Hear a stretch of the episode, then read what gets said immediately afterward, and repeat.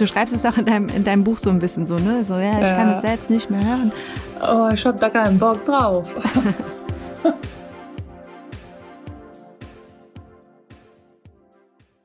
Hallo ihr Lieben, ich bin Lina und ich freue mich sehr, dass ihr heute wieder dabei seid. Wir haben ja in den vergangenen Episoden sehr viel über Single-Sein gesprochen und damit auch immer über den Wunsch, in einer Beziehung zu sein. Und bei vielen ist dieser Wunsch, in einer Beziehung zu sein, so stark, dass sie fast alles dafür tun würden. Und die Frage ist so ein bisschen, wie sinnvoll ist das denn? Und wie erfüllend kann es sein, in einer unerfüllten oder vielleicht auch kaputten Beziehung zu sein? als in gar keiner. Wir reden heute über toxische Beziehungen und ich freue mich zuallererst einmal über eure Erfahrungen dazu. Deswegen möchte ich gerne zu Anfang einmal euch fragen, wart ihr schon mal in einer Beziehung nur um in einer Beziehung zu sein oder habt ihr euch ähm, vielleicht in einer Beziehung auch schon mal im Nachhinein einsamer gefühlt, als in gar keiner zu sein? Oder wart ihr vielleicht sogar schon mal in einer toxischen Beziehung? Eure Erfahrungen könnt ihr sehr gerne an uns schicken an podcast.amorelie.com und ähm, wir freuen uns sehr über eure Erfahrungen. Und ihr wisst auch, ich rede nicht alleine über dieses Thema. Wir haben heute eine Expertin zu Gast zu dem Thema toxische Beziehungen.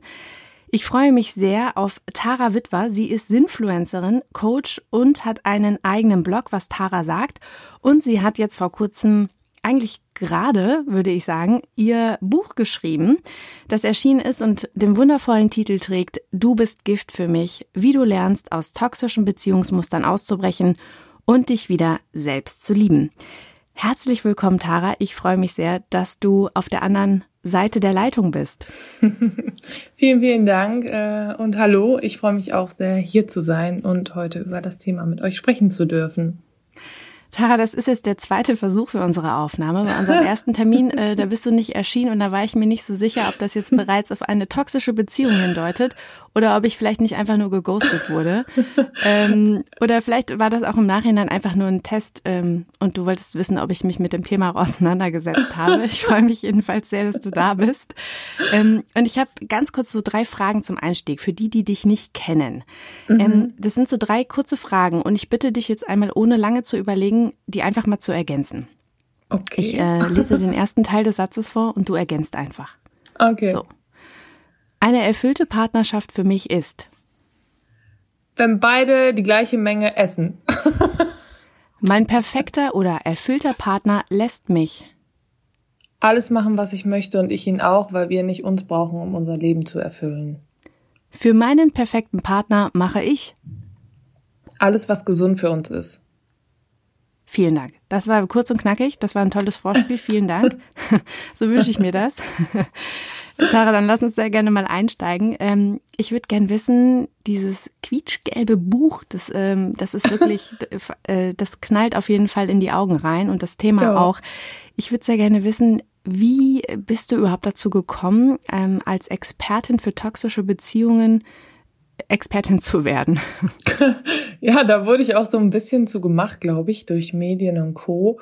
Aber ich selbst habe mich ganz, ganz lange mit diesem Thema beschäftigt, also mittlerweile knapp zehn Jahre, bin aber erst vor zwei Jahren damit an die Öffentlichkeit gegangen, weil das Thema ein sehr sensibles ist und ich sicher sein wollte, dass wenn ich darüber spreche, auch richtig drüber spreche.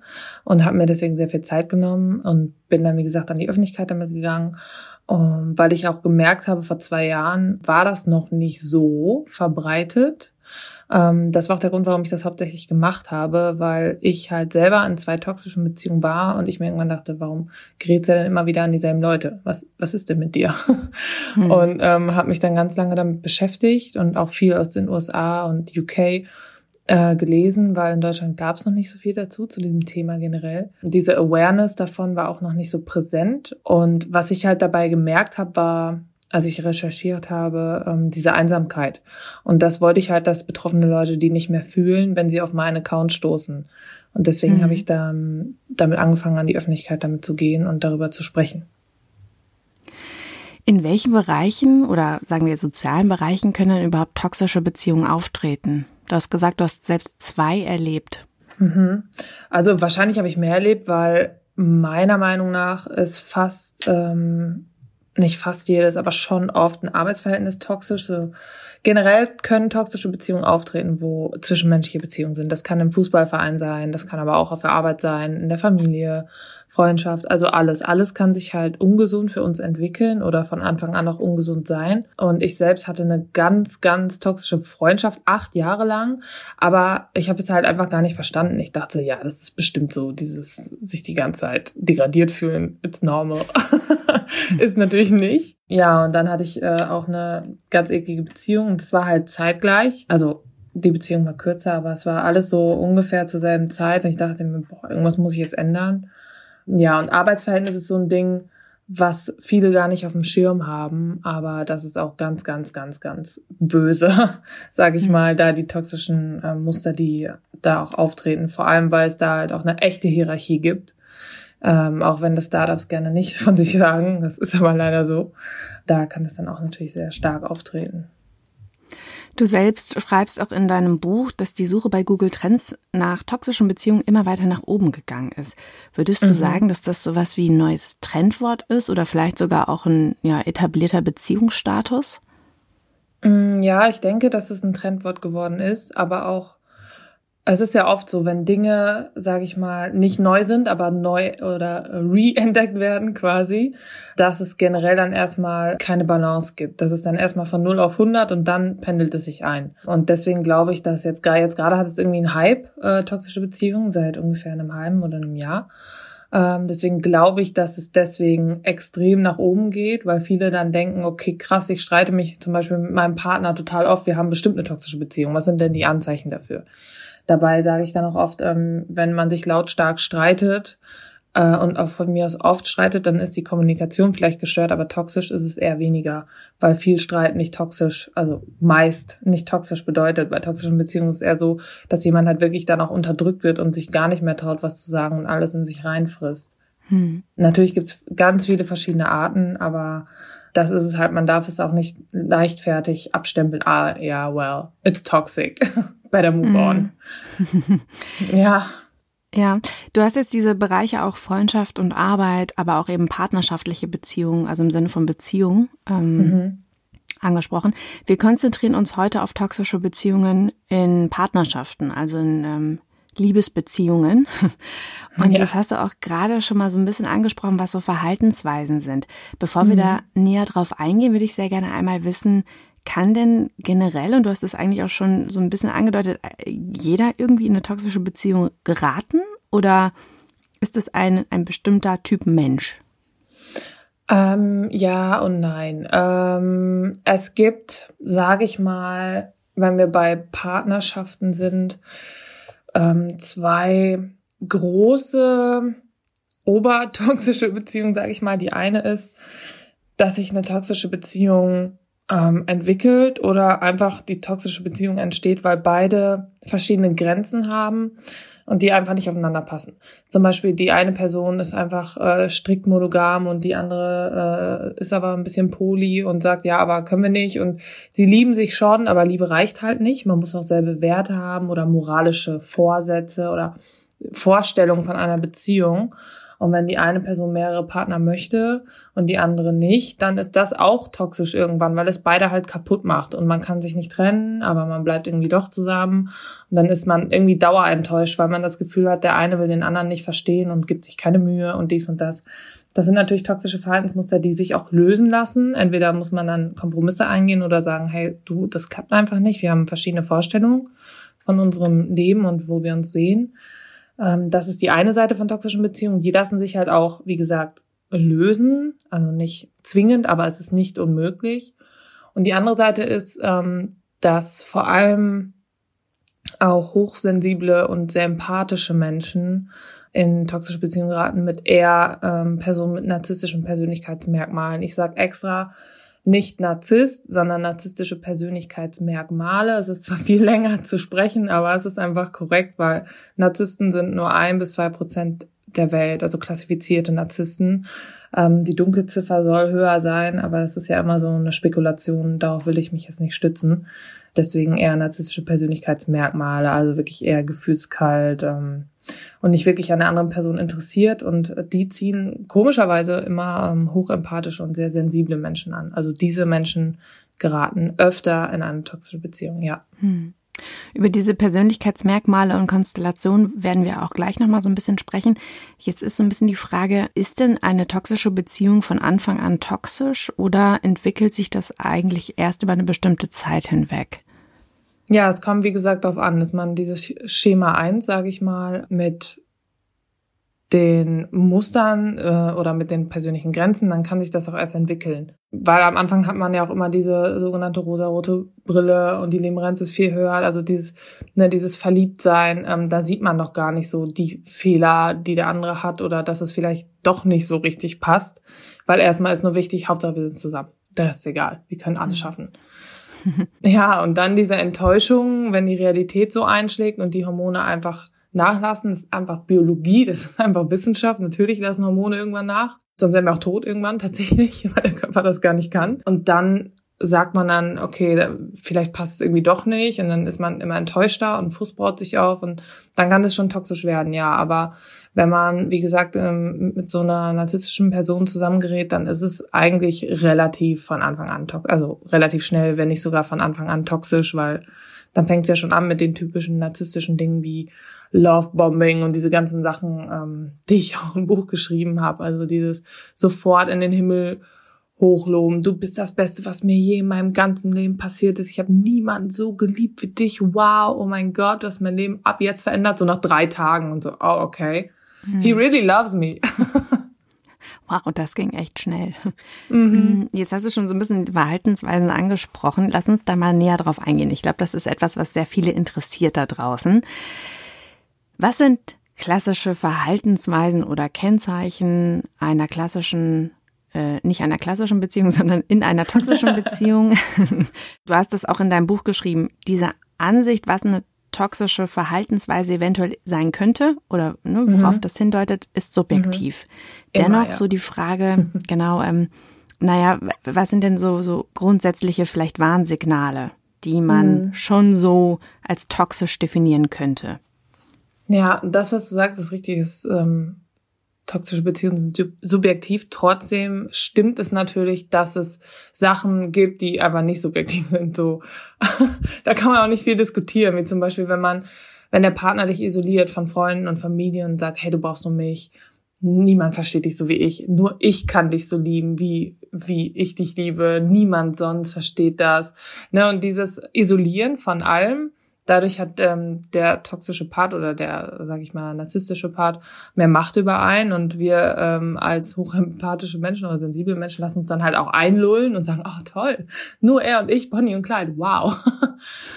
ja, oder einfach ähm, unkontrollierte Wutausbrüche oder dieses Walking on Eggshells, dass du gar nicht weißt, wie ist jetzt die Laune, äh, wird es ein schlimmer Tag, wird es ein guter Tag, ist es impulsiv oder nicht, oh Gott oder einfach das Ignorieren von diesen persönlichen Needs, einfach was braucht mein Partner in der Beziehung, ist erstmal egal, weil man nimmt erstmal nur so, ja, Kompromisse eingehen geht auch nicht, weil äh, ist ja erstmal wichtig, was ich will. Und wenn du dich nicht anpasst an mich, dann liebst du mich gar nicht und so, ne? Also auch dieses erpresserische und auch Gaslighting, also emotionale Manipulation, aka du bist sowieso immer nur zu empfindlich, war doch nur ein Witz, hör doch auf zu heulen, oh, mit dir kann man nicht reden, ich habe diese Probleme nur mit dir und so. Das ist halt systematische Degradierung, wodurch man sich immer mehr entwertet fühlt. Mhm. Also auch so ein bisschen Brainwashing, du hast es gerade gesagt, Gaslighting, also die, ja, genau. die Manipulation der Realität, um da mhm. irgendjemanden, mhm. sage ich jetzt mal, ähm, gefügig, zu, gefügig machen zu machen, genau. Mhm. Ja, genau. Und das ist auch so ganz groß. Also ich weiß, wir reden nur über Partnerschaften, aber das passiert zum Beispiel sehr oft im Arbeitsumfeld auch tatsächlich. Mhm. Aber du kannst sehr gerne auch ein Beispiel aus dem Arbeitsumfeld nennen. Also Ja, mhm. zum Beispiel, wenn der Chef zu mir sagen würde, ähm, seien Sie froh, ich bin der Einzige, der Ihnen, hinter Ihnen steht. Dann geht man ab dann dann durch die äh, Gänge auf der Arbeit und wenn irgendjemand lacht, denkt man sich, oh Gott, die lachen über mich. Niemand mag mich hier. Er hat ja gesagt, nur er steht hinter mir. Und dann, weißt du, dann fragt man natürlich nie nach einer Gehaltserhöhung, macht vielleicht dann nochmal 20 Überstunden, weil man denkt ja, man ist sowieso schon kurz davor, gefeuert zu werden und hat hier wirklich jetzt ein Problem. Dabei ist es einfach nur der Chef, der ein bisschen Macht über dich haben will. Hm. Hm. Wenn das vielen bekannt vorkommt oder auch ähm, die anderen ähm, Warnsignale, die wir gerade schon kurz angerissen haben. Ähm, ihr da draußen schreibt uns sehr gerne, wenn ihr Fragen habt ähm, dazu an podcast.amoreli.com oder guckt auch sehr gerne auf dem Blog oder auch bei Instagram von Tara rein. Da stehen auch ganz viele sehr schlaue Inhalte, finde ich. Ähm, und jetzt hast du vorhin auch schon ganz kurz gesagt, äh, narzisstisch oder ähm, also dieses nicht Narzisst sein, aber du hast gesagt, ein Mensch mit narzisstisch ausgeprägten Persönlichkeitsmerkmalen. Mhm. Ähm, und ein äh, Kapitel heißt auch narzisstisch oder einfach nur ein Arschloch. Oftmals hört man ja auch Menschen sagen, die in toxischen oder ja, toxischen Beziehungen sind, äh, Beziehungen, die nicht so gut laufen, dass ihre Partner narzisstische Arschlöcher sind. Also meistens mhm. nimmt man das auch irgendwie zusammen. Ähm, ja, ja. Was, was ist denn da der Unterschied? Also erklär uns doch mal, was ist denn jetzt wirklich narzisstisch Mhm. Und was ist aber eigentlich nur in Anführungszeichen jemand nur ein Arschloch? Wann ist jemand nur ein Arschloch? Also das versuche ich auch immer ein bisschen zu erklären, weil viele sind dann auch, was auch verständlich ist, in diesem Frust vom Verlassenwerden oder einer Trennung, dann ist man ja generell erstmal, ne, da ist man erstmal fertig mit der Welt. So. Und dann sucht man nach Dingen, die das irgendwie rechtfertigen, weil man sich nicht vorstellen kann, dass der Partner, den man sich ausgesucht hat, einfach doch nur eine dumme Sau ist, ohne Moral. Und dann sagt er, der muss ja Narzisst sein. Tatsächlich ist es aber, ähm, wie auch geschrieben ist, halt die Frage, ist er narzisstisch oder nur ein Arschloch? Oder sie, es geht ja auch Arschlöchchen. Ja, das ist übrigens eine ganz gute, ähm, ein guter ja. Einwand. Wir, wir haben jetzt ja so ein bisschen diese ich weiß nicht, viele denken vielleicht an Arschloch, an männliche Arschlöcher. Ja. Ähm, wir wollen diese Schublade gar nicht aufmachen. Dennoch vielleicht ein ganz kurzer Exkurs. Gibt es da eine bestimmte Beobachtung in Bezug auf toxischen Partnern, also in Bezug auf das Geschlecht in toxischen Beziehungen? Ja, ich will das immer nie so sagen, aber tatsächlich ja. Ähm, es ist meistens eher so, dass Männer, die eher narzisstisch ausgeprägten Charaktermerkmale haben und Frauen eher die empathischen. Ich persönlich weiß nicht. Also ich habe es gelesen, aber ähm, ich will mich da auch nicht so weit raushängen, ob das tatsächlich mit evolutionstechnischen Dingen zusammenhängt, weil Frauen eher Nester bauen und an Partnerschaften festhalten und verständnisvoller sind und Männer eher sagen, ist mir doch egal. Da will ich mich gar nicht so weit rauslehnen. Ich hatte zwar Bio-Leistungskurs, aber wer weiß. Ich habe, wie gesagt, viel dazu recherchiert und auch gelesen gelesen. Ich habe es aber extra nicht ins Buch geschrieben, weil es bestimmt jemanden gibt, der da schlauer ist als ich. Und da ähm, bin ich immer sehr kleinlaut und halt dann auch gerne die Klappe, wenn ich mir nicht sicher bin. Hm. Tatsächlich ist es aber erstmal so statistisch gesehen, dass es eher dazu tendiert, dass Männer der narzisstische Part sind und Frauen der empathische und hochsensible und dann eher, sage ich mal, emotional missbraucht werden. Ähm, es geht aber natürlich auch andersrum. Also die Freundschaft, die ich hatte, ähm, die toxische, war halt mit einer Narzisstin. Ne? Also das war auch kein Spaß. Und das war mhm. tatsächlich eine Narzisstin. Also äh, volle Bandbreite. Das, boah. Deswegen ist auch tatsächlich aber die einzige Narzisstin oder der einzige Narzisst in meinem Leben, der mir untergekommen ist. Mittlerweile weiß ich das ja ähm, zu differenzieren und ja. weiß, wann ist man Arschloch und wann nicht. Generell kann ich aber sagen, Arschloch ist man meistens eher, wenn man sich für die anderen Gefühle nicht interessieren will. Ein Narzisst kann das gar nicht. Der kann, der kann, der kann zwar sehen, dass die Gefühle des anderen relevant sind und kann das auch erlernen, diese Taktiken, sage ich mal, äh, zu fragen, geht's meinem Partner gut und so weiter. Ich habe ja auch mit einem Narzissten ein Interview geführt in meinem Buch, der selber auch Autor ist. Und der hat eine ganz lange Ehe schon. Der ist ja aber auch Therapeut und hat äh, dementsprechend auch diese ganzen Dinge gelernt, wie man auf seinen Partner zugehen muss und wie man Dinge löst. Aber es ist halt einfach was anderes, ob man auch ein reflektierter Narzisst ist oder nicht. Nicht jeder Narzisst ist auch automatisch ein scheiß Mensch. Hm. Manche Narzissten, das hat er auch selber gesagt, äh, sind nett und wissen, was los ist. Es ist halt, wie gesagt, auch eine klassifizierte Krankheit. Ne? Das darf man auch nicht vergessen. Aber Arschloch sein ist ja, ist ja keine Krankheit. Aber nee, Arschloch so, ist Arschloch. aber nochmal so, so im Alltag, also wie kann man das noch so ein bisschen spezifizieren? Also so, ich weiß nicht, Narzissten, wie sind die denn? Oder also die Menschen mit narzisstisch ausgeprägten Persönlichkeitsmerkmalen, mhm. was machen die denn? Du hast es jetzt so, so grob angerissen, aber ich weiß nicht, ähm, sind die arrogant? Äh, was, was glauben die von sich und wie behandeln die den Partner oder die Partnerin? Also ja, natürlich, sie sind arrogant. Ähm, man sagt immer, ich habe ein schönes Beispiel gelesen von einem ähm, Psychologen. Ich weiß leider nicht mehr, wie er heißt. Ich habe auch gegoogelt. Ähm, vielleicht finde ich es nochmal. Der hat narzisstische Persönlichkeiten mit normalen Persönlichkeiten, also normalen Anführungszeichen, verglichen, ähm, dass so narzisstische Persönlichkeiten so einen Zuckerwürfelturm haben. Also Zuckerwürfel und so hoch wie der Turm nur geht, aber halt nur dieser eine Zuckerwürfel und ist halt sehr wackelig und wenn da ein Windstoß kommt, dann bricht der ganze Turm zusammen und dann ist Feierabend. Dann, das so kann man halt auch diese äh, Wutanfälle und diese völlige blinde Wut und ausgeliefert sein und Aggression erklären. Gesunde Persönlichkeiten, die haben halt eine Pyramide. Die sind nicht so hoch und glänzend und wow, guck mal, wie groß und toll das alles ist, ähm, weil Narzissten natürlich auch sehr blenden. Ne? Die sind ja auch oft tatsächlich in Führungspositionen, weil sie eben so einen hohen hohes Selbstbewusstsein haben und einfach dann gehen, so, beförder mich mal, ich bin der Shit. Und mhm. andere Leute, die vielleicht sehr gut sind, fachlich, aber einfach auch nicht diese, diese, dieses hohe Selbstbewusstsein haben oder dieses so, ich mach das jetzt, ich hole mir, was mir gehört, weil wir einfach, äh, weil man einfach nicht denkt, das gehört mir jetzt. Ähm, die sitzen dann vielleicht in niedrigeren Positionen, obwohl sie fachlich viel besser sind, weil sie einfach nicht da hinlaufen und sagen, so, hole ich mir. Und ähm, so eine Persönlichkeit ist halt äh, eher verglichen mit einer Pyramide, weil wenn da mal was umfällt, dann bricht nicht das gesamte Gerüst zusammen. Dann gibt's halt nicht diesen totalen Meltdown, den es bei auch dann bei Narzissten gibt. Man kennt das ja von Chefs oder auch wie gesagt von Partnern. Wenn dann wirklich so dieser komplette Zusammenbruch ist und diese narzisstischen Streitereien, die hören ja gar nicht auf. Also es gibt da gar keine Lösung, weil es geht da nicht um Lösung, sondern um Recht haben. Daran kann man es halt auch erkennen äh, egal wie arsch auch jemand ist, ähm, irgendwann, wenn da halt auch Gefühle im Spiel waren, dann nimmt dich auch mal jemand in den Arm und sagt so, es tut mir wirklich leid, ähm, wir können das jetzt lösen, aber trotzdem habe ich recht, sag ich mal. Das könnte ein Arsch auch sagen. Aber ein Narzisst interessiert das ein Scheißdreck. Ob du jetzt heulst oder nicht, äh, ist ihm völlig egal. Ihm ist einfach nur wichtig, dass er jetzt gut dabei wegkommt. Das ist mhm. es. Und ein Narzisst interessiert sich auch nicht für dich, und deine Gefühle, sondern nur für dich, wie du für ihn fühlst. Das ist ihm egal.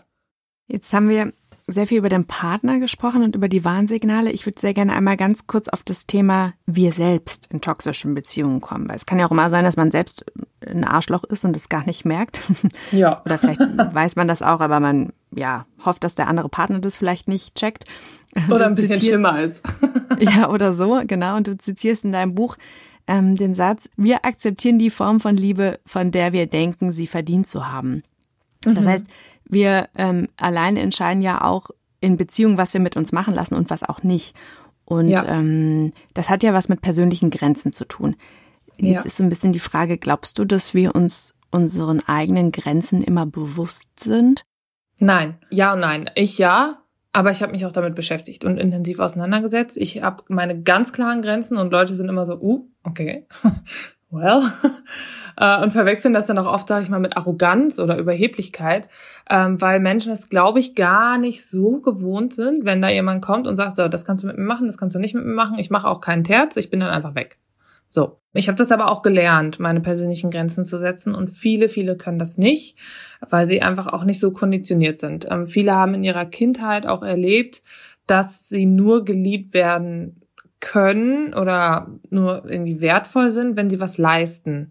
Äh, also wenn du zum Beispiel einen schlechten Tag hattest und emotional, dann hast du vielleicht nicht so viel Aufmerksamkeit zu Hause bekommen, wie wenn du gerade ein Fußballturnier gewonnen hast oder die klassenbeste Arbeit geschrieben hast.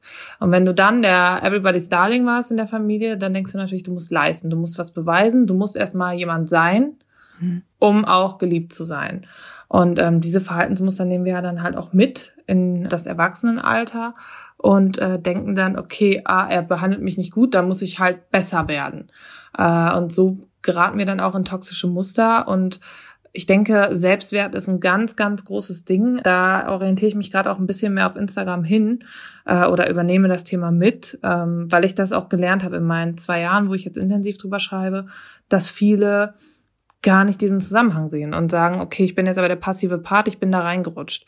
Das stimmt auch. Emotionaler Missbrauch ist natürlich, ist niemand dran schuld, dass einem das passiert. Äh, alles andere wäre ja auch Victim Blaming. Aber wenn man in einer ungesunden Beziehung bleibt, auf lange Sicht, dann ist es ja auch immer eine Entscheidung. da muss es auch nicht mal unbedingt ein Partnerschaft sein, sondern wie gesagt auch in so einem Job oder in einer Freundschaft, weil man auch immer noch dieses Potenzial sieht von jemandem. Man sagt dann immer noch, aber es war doch mal gut, es war doch mal besser. Ich weiß ja, es kann auch anders sein. Äh, und mhm. das sagen wir dann quasi als Entschuldigung für uns selber, weil wir nicht bereit sind, uns zu trennen, weil man liebt ja diese Person doch irgendwo, ist ja klar. Und verbindet äh, oder ähm, hat viele Erinnerungen zusammen und möchte das alles nicht wegwerfen. Aber man denkt halt immer, man kommt zu diesem Anfangspunkt zurück und Potenzial reicht halt nicht aus. Das habe ich, glaube ich, auch irgendwo in meinem Buch geschrieben, dass Gut, dass ich es auch nicht weiß. Vielleicht irgendwo. Doch, ich weiß ähm, es, auf ähm, Seite 183. Gut. wow. ja, ich habe ja irgendwie sowas geschrieben, dass es halt nicht reicht, wenn man gut sein könnte, wenn man aber nicht gut ist. Und das ist es halt. Und ich glaube, dass viele Leute auch diese Grenze dann nicht ziehen, weil sie Angst haben, dann verlassen zu werden oder nicht liebenswert genug zu sein und sagen, ah doch, nee, ist egal, komm, ach, so schlimm ist es nicht. Hm. Ich mhm. weine einfach auch gerne auf dem Badezimmerboden jeden Abend. Das ist doch super geil. Hm. Ich möchte dieses Wort eigentlich jetzt gar nicht in den Mund nehmen, aber ich mache es jetzt dennoch. Ähm, Selbstliebe.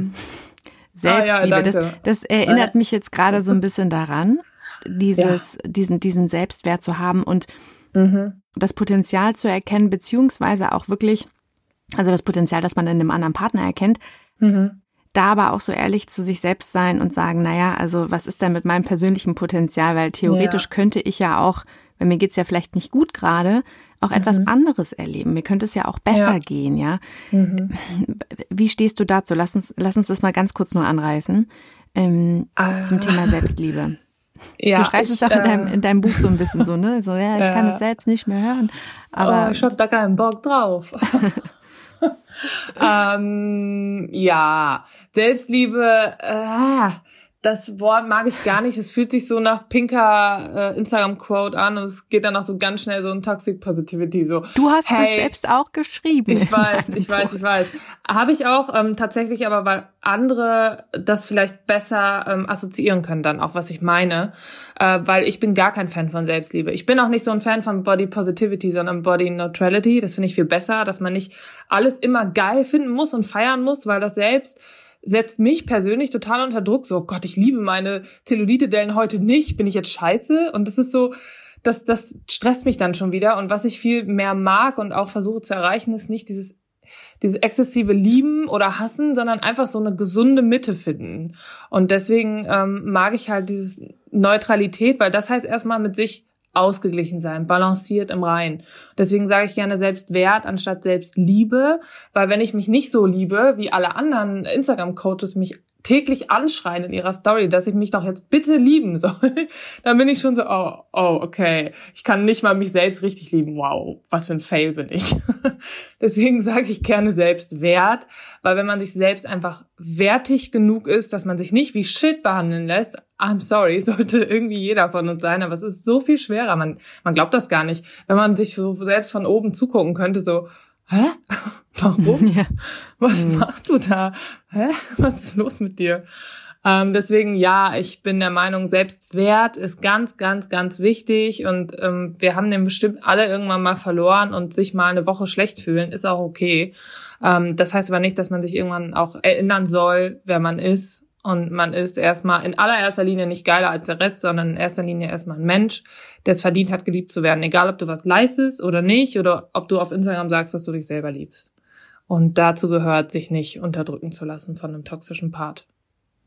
Und vielleicht auch erstmal zu erkennen, dass man in einer toxischen Beziehung ist. Ja, oder das auch akzeptieren. Weil mhm. ich habe auch viele Nachrichten bekommen, ja, also ich darf meine Mutter nicht mehr sehen und mein Freund heißt alle meine Freundin, aber das ist doch noch nicht toxisch, oder? Und ich so, mm. Oh Gott, oh Gott. uh. Well, ein bisschen. Nee, du kennst ihn nicht richtig. Okay, sorry. ne, das ist dann so, wo ich dann auch sage, okay, ich weiß, es ist schwer, das zu akzeptieren, aber weil das ist halt, der nächste Schritt ist dann, was dagegen zu tun. Und ja. das wollen dann auch viele nicht, weil sie sagen, aber ich liebe ihn voll. Ja, toll, tun wir alle. Zu, zu den, ähm, was kann man denn dagegen oder dafür tun? Ähm, es kommt jetzt auf die Perspektive an, kommen wir gleich nochmal zu sprechen. Du hast ähm, am Anfang ganz kurz von so, ja, ich sag mal, von einem Zusammenspiel von Persönlichkeiten gesprochen.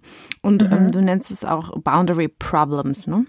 Mhm. Ähm, vielleicht können wir da nochmal ganz kurz irgendwie ähm, drauf eingehen, weil es hilft ja manchmal auch, sich dessen wirklich bewusst zu sein. Also wenn man auch sagt, ja, Selbstwert und Selbstliebe, mach das mal, ne? Also sei dir ähm, deiner selbst bewusst und schätze dich auch selbst und ähm, schätze dich selbst wert, dann ist das ja oftmals so leicht gesagt. Ich finde, das hilft immer, wenn man so ein bisschen weiß, okay, es gibt verschiedene Persönlichkeitstypen. Vielleicht bin ich Typ X und mein Partner ist Typ Z dass man einfach so ein bisschen besser damit umgehen kann und gewisse Dinge auch besser einordnen kann. Lass uns mal ganz kurz über diese Kategorisierung dieser Persönlichkeiten sprechen. Ich spreche von, ähm, kriegst du sie alle zusammen? Nee. Okay, also. Also ich glaube schon, ja. Ich, ich bin, glaube ich schon. Okay, dann lass uns mal, dann fang mal an bei, was ploppt dir gerade auf? Ich habe tatsächlich nur die englischen Begriffe im Kopf, weil ich halt alles dann auch erst übersetzt habe. Halt, dass man Schlechtes äh, akzeptiert, dass man Gutes ablehnt, dass, also Controller, Non-Responsive, wie habe ich das denn auf Deutsch geschrieben? Compliance and Avoidance. Genau, also der, der Avoidance, ja. genau. Also du, äh, genau, du hast einmal geschrieben, der, der Willige. Ja. Der Kontrollierende, genau. der Vermeider ja. und der Nicht-Reagierende. Genau, das ist sehr gut. ja, natürlich, jeder hat verschiedene, aber die sind auch alles ähm, Boundary-Typen, die ähm, mehr oder weniger toxisch sind. Das muss ich auch dazu sagen. Also am besten ist natürlich, wenn man erstmal jemand ist, der äh, nicht alles einwilligt oder nicht konfrontiert oder nicht kontrolliert. Ähm, es gibt ja einfach verschiedene Typen von toxischen Boundary-Personen, äh, sage ich mal, die einfach nicht akzeptieren, dass man dass man Grenzen hat. Zum Beispiel einfach mal als Beispiel äh, dieses avoidant, also diese Vermeider. Das ist halt, weil obwohl sie nicht aktiv aggressiv sind, sage ich mal, sind sie ja trotzdem so, dass sie einfach auch nicht schaffen, nach Hilfe zu fragen oder einfach nichts Gutes annehmen können. Das sind auch super anstrengend, sage ich mal, mit diesen Personen dann versuchen, eine positive Beziehung aufzubauen. Wenn es immer dieses Refusing von diesem Guten ist, dieses ja, aber es ist gut. Nein, nein, bestimmt nicht, habe ich nicht verdient. Da muss man auch erstmal gucken, wie man das dann zusammen hinkriegt, weil auch das kann natürlich toxisch sein. Toxisch bedeutet nicht immer, dass der andere verbal äh, niedergeprügelt wird, sondern ähm, toxisch heißt halt auch einfach, dass man nicht auf den grünen Zweig kommt oder eine emotionale Stabilität hinkriegt. Mhm. Ich finde es eigentlich nochmal auch spannend darüber nachzudenken, was der Unterschied nochmal ist zu dem wirklich toxisch sein oder wann ist eine Beziehung einfach nicht, wann funktioniert es einfach nicht, weil man unterschiedliche ja. Interessen hat oder sowas. Ne? Ja. Ich habe gerade auch so ein bisschen an emotionale Erpressung und so weiter gedacht. Mhm. Nochmal so ein bisschen praktischer gesprochen. Mhm. Woran macht sich bemerkbar, dass eine Beziehung toxisch ist? Du hast gerade diese Extreme angesprochen, wenn man zum Beispiel sagt, du darfst jetzt die Freundin nicht mehr sehen, du darfst den Partner nicht mehr sehen, du darfst also oder du darfst ja deine Eltern nicht mehr sehen oder wie auch immer. Mhm. Wie macht sich das im Alltag schleichend bemerkbar? Was sind so Kleinigkeiten vielleicht auch schon so als Warnsignale? Ich habe mal, wie gesagt, das ist auch alles eine ähm, eigene Grenzensache. Ne? Äh, ich habe mal einen Artikel gelesen, den fand ich ganz gut. Da hat der ähm, Autor geschrieben, dass er mit seiner Freundin essen war und die waren ganz lange zusammen. Und sie fand immer, dass er seinen Teller zu nah an sich hatte. Und dann hat sie jedes Mal, wenn sie essen waren oder zu Hause gegessen haben, also seinen Teller immer so ein bisschen weggeschoben. Jedes Mal. Und irgendwann ist er völlig ausgerastet und hat gesagt, jetzt reicht es, bitte lass mich doch so essen, wie ich möchte. Und sie hat halt weitergemacht, weil sie hat gesagt, nee, ich kann das nicht mit ansehen, wie du isst. Einfach und immer so diesen Teller so ein bisschen weggeschrieben und dann hat er sich getrennt. Und dann hat sie dann gesagt, warum? Wegen dem Teller? Und hat er gesagt, nee, wegen dem Disrespect, weil du mich nicht respektierst. Und das finde ich so, da habe ich ganz lange drüber nachgedacht. Ich lese diesen Artikel auch ganz oft, ähm, kann man sicher googeln, weil es so eine Frage ist, wann merkt man, dass was zu Ende ist oder äh, und oder und nicht gut für uns ist. Und das sind eben so eine Kleinigkeiten, die vielleicht gar nicht so auffallen oder die man auch sehr schwer anderen erklären kann. Hm. Die sind sehr individuell. Hm. Genau. Und das ist äh, für mich zum Beispiel, ich würde wahnsinnig werden, würde jemand die ganze Zeit mich so bevormunden, dass er meinen Teller so zurückschiebt, dass ich jetzt für ihn sogar falsch esse. So, what? Ähm, aber für andere wäre es, glaube ich, so, ach na ja, dann stelle ich meinen Teller halt anders hin. Das ist halt total individuell. Das habe ich auch in meinem Buch geschrieben hier mit Frau A und Frau B, die dann in eine Bar gehen. Und das ist genau derselbe Typ Mann. Und die eine feiert den und äh, die andere sagt, was? Oh mein Gott, toxic man äh, ever. so, mhm. das ist natürlich, wie gesagt, alles auch mit zusammenhängend mit persönlichen Boundaries. Mhm. Ja, sonst gibt es halt einfach diese ne, klassischen Anzeichen. Man, wenn man ein Pärchen trifft, wo die Frau dann oder der Mann kann natürlich auch sein, nie aussprechen darf und der Partner immer wieder ins Wort fällt oder sagt, ach, das hast du nicht verstanden, Schatz oder so. Ne, das ist halt schon krass degradierend. So, oh, okay, dass man so auch sagt, uff, das äh, hört sich nicht so gut an. Wir können ja noch mal ähm, aufrufen da draußen an alle Zuhörerinnen und Zuhörer, wenn ihr so toxische Beziehungsmuster oder Warnsignale selbst erlebt habt oder vielleicht auch bei Freundinnen oder Freunden erlebt habt, schreibt uns die sehr gerne mal. Damit könnt ihr natürlich auch anderen helfen, darauf aufmerksam zu werden am podcast.amorelie.com und dann können wir die sehr gerne auch nochmal teilen. Ähm, jetzt haben wir schon so ein bisschen, also sehr viel über toxische Beziehungen gesprochen, wie man da reinkommt, wie man die erkennt. Und jetzt ist so die Frage, wie gehe ich denn damit um, wenn ich weiß, ich bin in einer toxischen Beziehung und ähm, du kennst es wahrscheinlich auch, Tara. Ich kann mir vorstellen, du bist bei deinen Freundinnen auch oder im privaten Umfeld wahrscheinlich so, ja, die Expertin so. Äh, und die, die Frage ist, wie vielen Freundinnen von dir hast du vielleicht schon mal geraten, sich zu trennen aufgrund von einer vielleicht toxischen Beziehung? Also erstmal mache ich das eigentlich nicht, weil ähm, ich habe nur drei gute Freundinnen und ähm, halte meinen Kreis tatsächlich sehr klein, muss ich mhm. dazu sagen. Äh, aber ich habe bei zwei Freundinnen, wenn sie jemanden kennengelernt haben und es ganz komische Züge angenommen hat, schon gesagt, wo, äh, da wäre ich ein bisschen vorsichtig. Und bei einer habe ich dann auch klar gesagt, so, das geht jetzt nicht. Ich schreibe dir jetzt einen Text, wie du es beendest, weil das geht einfach nicht. Weil sie hat dann auch gesagt, ja, aber am Anfang war es so toll und ich habe immer so ein kribbeliges Gefühl und es war halt wirklich, ich glaube nicht, dass er narzisstisch war, aber es war einfach ein richtiges Arschloch. Hm. Und ja, vielleicht auch ganz leichte narzisstische Züge. Ich kannte ihn ja nicht selber, deswegen kann ich das nie so sagen und ich ähm, will da auch immer ein bisschen mit aufpassen und nicht so schnell urteilen. Ähm, das wäre viel zu vorschnell, aber was sie mir so erzählt hat, dass er wirklich so gar nicht sich für sie interessiert hat. Sie hat bei ihm geheult und gesagt, bitte, ich kann so nicht weitermachen, sag mir doch mal. Und er so, ja, okay, aber kannst du schneller heulen? Ich muss jetzt meine Freunde treffen. Da dachte ich auch so, wow. Da habe ich dann auch das erste Mal gesagt, so jetzt reicht's, äh, Feierabend ist mir ja. egal, wie toll du den findest, äh, der finde ich nicht toll, geh mal weg jetzt. Ich habe das jetzt gerade auch ähm, so ein bisschen flapsig gesagt, ne? Also das, das müssen wir nochmal ganz kurz vielleicht ein bisschen ausdifferenzieren. Die Frage ist nämlich, ob der Ratschlag Trennung immer auch die hm. beste oder die gute Lösung ist. Auch das ist sicherlich individuell, aber ja. nicht immer muss es natürlich dann zu einer Trennung kommen, ja? Mhm. Ähm, ich weiß nicht, was deine Erfahrung oder Einstellung dazu ist. Nichtsdestotrotz, was sind denn tatsächlich Wege, wie man diese toxische Beziehung, wie man damit umgehen kann oder sie vielleicht auch umlenken kann in eine in Anführungszeichen gesunde Beziehung. Also, das ist schwierig zu sagen, weil, wie gesagt, die zwei Ober Beziehung, sage ich mal, eine narzisstische Part, die andere toxische Beziehungsmuster entwickelt.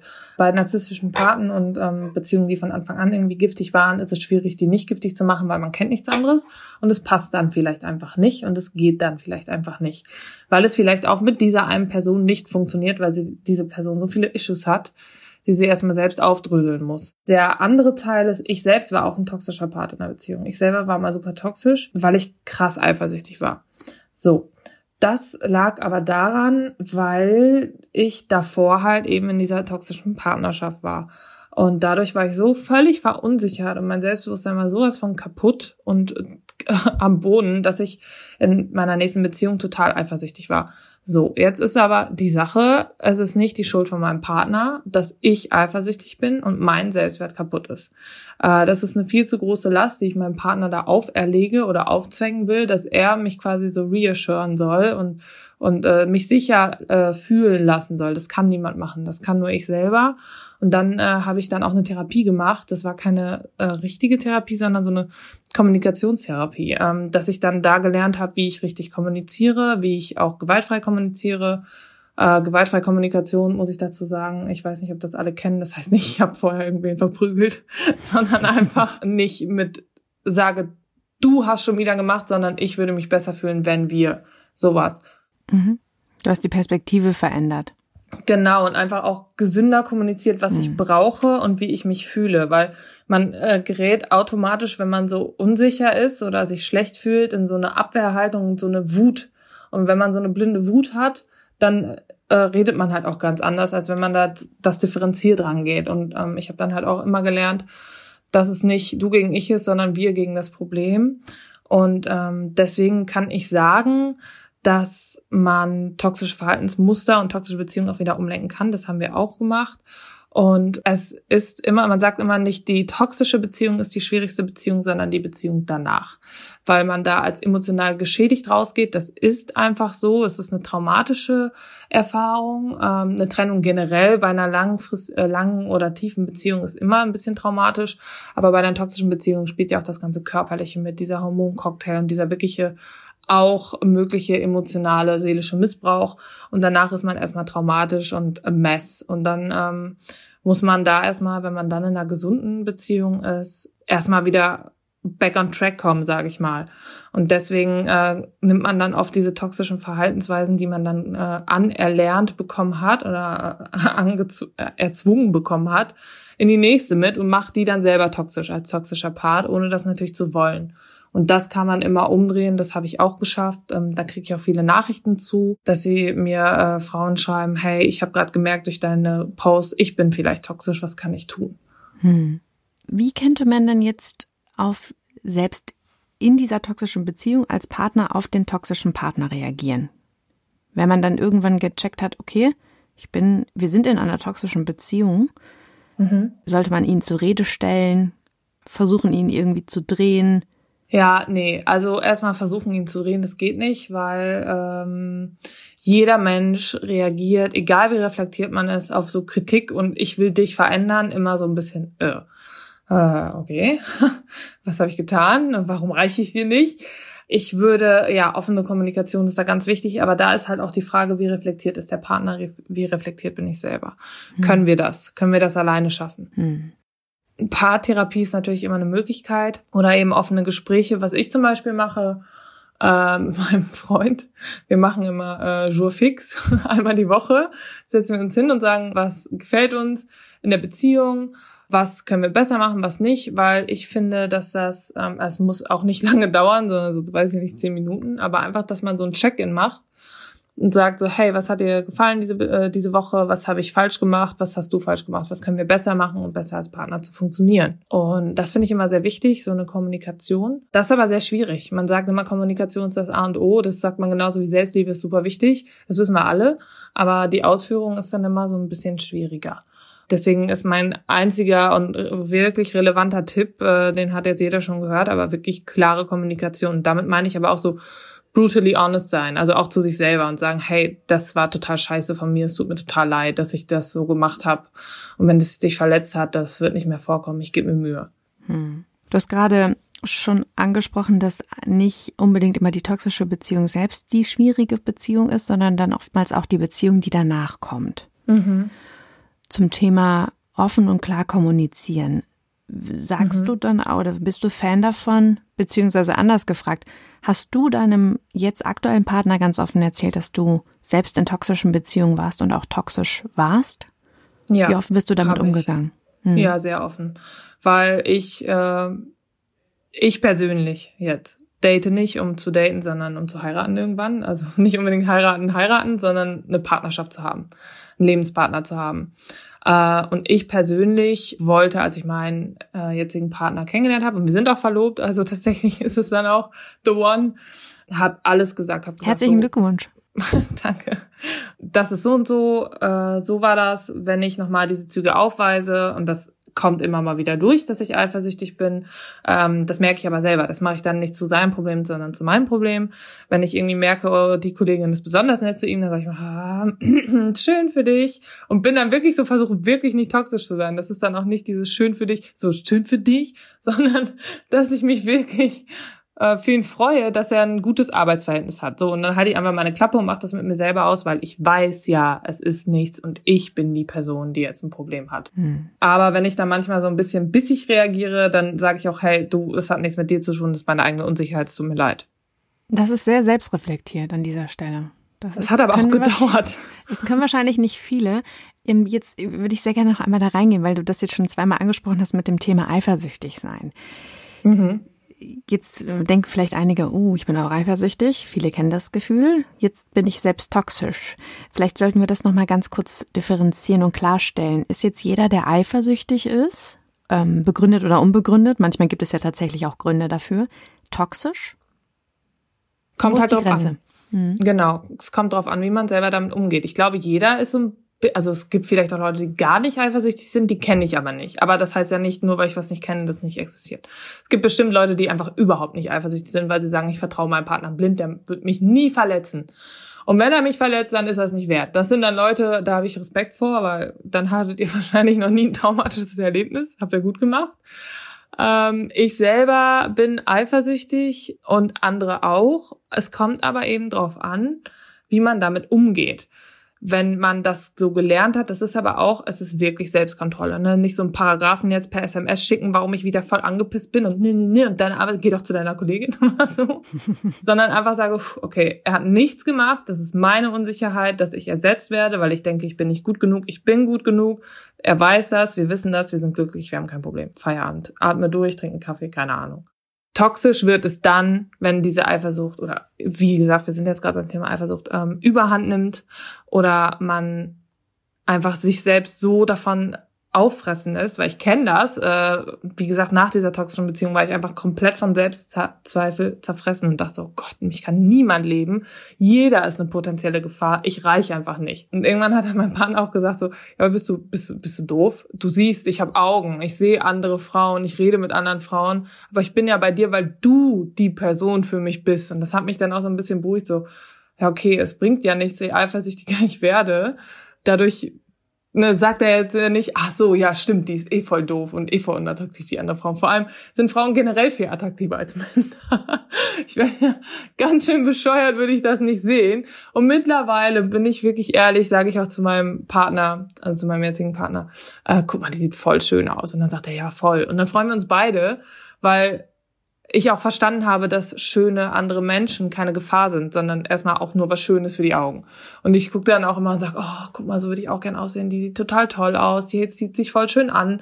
Und das finde ich viel gesünder. Und ich bin so, so, ich bin so froh, dass ich bei diesem Punkt angekommen bin, dass ich keine Bedrohung mehr an anderen Menschen sehe, sondern einfach nur Potenzial und auch mögliche Freundschaften oder einfach jemanden, den ich supporten kann und unterstützen kann, anstatt mich irgendwie zu betteln mit dieser Person. Das hat ähm, ein bisschen gedauert, aber so seit zwei, drei Jahren bin ich so richtig ruhig damit geworden und abgeschlossen und mittlerweile meine ich das auch wirklich ernst seit drei Jahren oder so, wenn ich sage so Girls Support Girls finde ich richtig geil und alle Frauen sind richtig schön. Das finde ich eine sehr schöne Aufforderung. Und ähm, das klingt nach einem, nach einem echt, nach einem Prozess, also auch nicht so ja. easy peasy. Ähm, ich selbst kenne das auch, so eifersüchtig war man ja, also war ich auch mal in meinen alten Beziehungen. Mhm. Und an diesem Punkt zu sagen, so, ja gut, also derjenige, der mich betrügt oder nicht möchte, der ist selbst schuld, der ist dumm. Ähm, da bin ich jetzt auch nicht, aber ja, ähm, nee. es ist, glaube ich, trotzdem wirklich ja etwas vielleicht, wo man, ähm, was man sich immer vor Augen führen kann, ne? wenn man, wenn man in diesen ganzen Konstrukten ist. Jetzt würde ich sehr gerne noch mal so ein bisschen auf die neue Beziehung nach einer toxischen Beziehung zu sprechen kommen.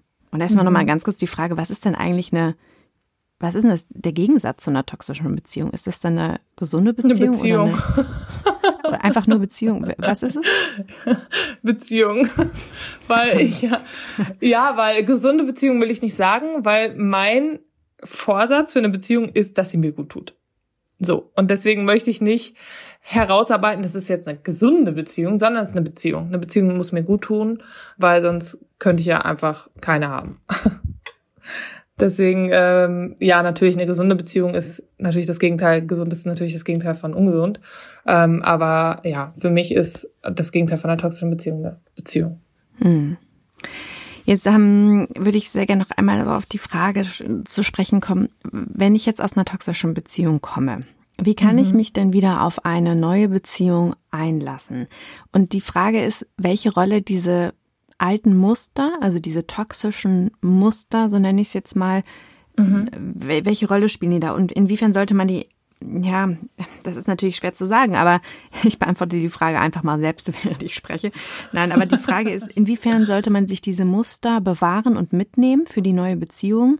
Und wann sollte man sagen, okay, das war eine toxische Beziehung, das hat nichts, die neue Beziehung hat nichts damit zu tun. Ich löse mich davon, weil ich, ich gehe so ein bisschen, ich möchte ein bisschen auf diesen Gedanken hingehen, dass man oftmals auch sich vielleicht, ich sage mal in Anführungszeichen, ausruht und sagt, hey, ja. ich bin jetzt nun mal eifersüchtig in meiner neuen Beziehung, weil in meiner alten, das war echt eine toxische Beziehung, sorry, aber so ist es halt gerade. Also was sollte nee. man am Ballast mitnehmen und was nicht? Ja, das ist es. Das habe ich nämlich auch gemacht am Anfang. Deswegen war ich nämlich toxisch. Ich habe nämlich genau das gesagt. Ich so, ja, aber meine andere Beziehung war scheiße, da musst, da musst du mich jetzt verstehen. Nee. Nee, nee, nee, sehe ich gar nicht so, weil der neue Partner kann da überhaupt nichts für und ähm, kriegt die Hölle heiß gemacht für etwas, was, was, wo er gar nicht bei war. Und das geht halt nicht. Natürlich kann mein Partner Verständnis dafür haben, aber er kann das ist ein Unterschied. Wenn jemand Verständnis hat für etwas, was mir passiert ist oder was, was ich mitgemacht habe und die Art, wie ich das verarbeite und ihn deswegen behandle. Das sind zwei völlig verschiedene Dinge. Wenn ich weine oder mich unsicher fühle, dann möchte ich, dass mein Partner das versteht und mich in den Arm nimmt. Wenn ich meinen Partner aber zu Sau mache und anbrülle, weil ich so unsicher bin, das geht nicht. Und das ist übrigens auch narzisstisch. Genau das ist auch ein narzisstisches Charaktermerkmal, dass man, äh, Narzissten können nämlich gar nicht reflektieren und sagen dann zum Beispiel, hey, das, was du gerade mit mir gemacht hast oder was du mir gesagt hast, das hat mich verletzt. Und dann sagt ein Narzisst dann oder eine narzisstische Persönlichkeit ganz oft, ja, und ich hatte eine schwere Kindheit.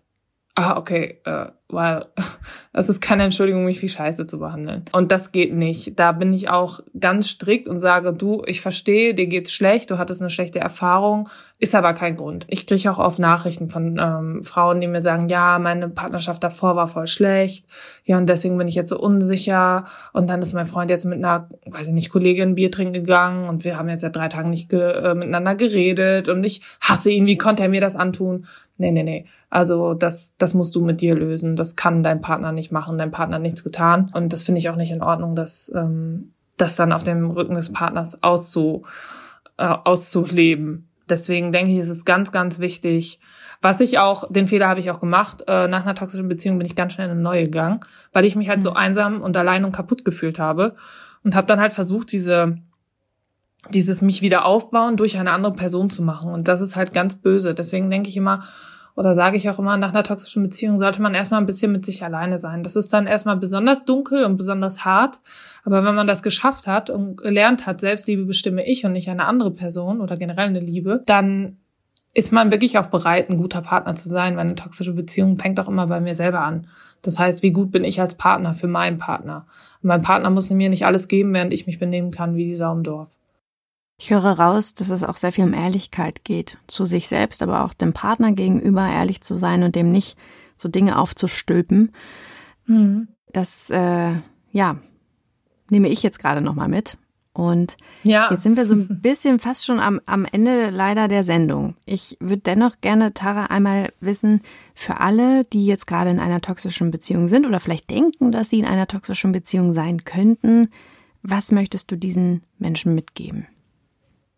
Mm, dass es, dass sie sich nicht alleine fühlen sollen.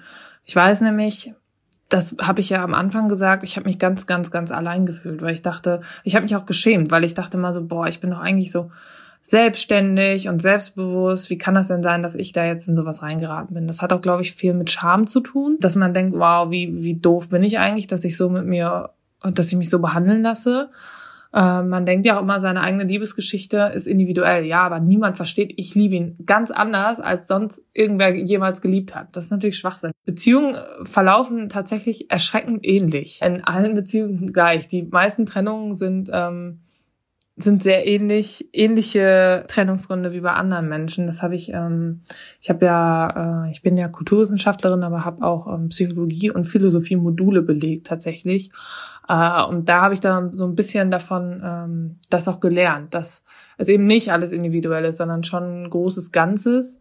Und diese Einsamkeit muss man nicht fühlen. Und da kann man sich ganz schnell im Internet schlau machen oder Gruppen suchen. Ich habe zum Beispiel auch so eine Facebook-Gruppe, wo sich Leute austauschen können und sich vielleicht dann nicht so alleine fühlen. Ähm, oder jetzt nur als Beispiel auf meinem Instagram, es gibt natürlich ganz viele andere Seiten, muss man einfach mal googeln und sich da ein bisschen reinlesen. Und sich ein bisschen damit beschäftigen, weil wenn man Dinge versteht und Mechanismen versteht und ein bisschen durchblickt, dann fühlt man sich nicht mehr so verzweifelt. Und diese Verzweiflung und Hilflosigkeit sind, glaube ich, so am Anfang erstmal das schlimmste Gefühl, dass man sich so überrollt fühlt. Und wenn man da so ein bisschen Klarheit hat durch Lesen und sich weiterbilden und so, dann dröselt man das so alles auf und der Knoten im Kopf und Herzen löst sich dann. Hm. Tara Luise Witwer, dein neues Buch Du bist Gift für mich ist jetzt erhältlich. Ich möchte dir ganz herzlich danken für diese Einblicke, die du uns gegeben hast. Und ich bin mir sicher, du ähm, hast da ganz viel in vielen Zuhörerinnen und Zuhörern wachgekitzelt. Und für alle, die noch mehr über dieses Thema toxische Beziehung wissen wollen, ihr könnt das jetzt sehr gerne nachlesen. Wir werden auch nochmal das Buch in den Show Notes verlinken. Und an dieser Stelle, Tara, ganz vielen Dank für deine Zeit. Ich bin sehr froh, dass wir es noch hingekriegt haben und dass ich nicht geghostet wurde.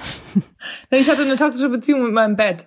ich hab's nicht geschafft. Und das ist, ist, sei dir verziehen, ähm, ist alles ja. gut. Ähm, ich bin nicht eifersüchtig und ähm, genau. Ich wünsche dir jetzt erstmal noch einen wundervollen Tag. Ganz liebe Grüße. Auch ähm, Dank an euch da draußen und dann bis bald.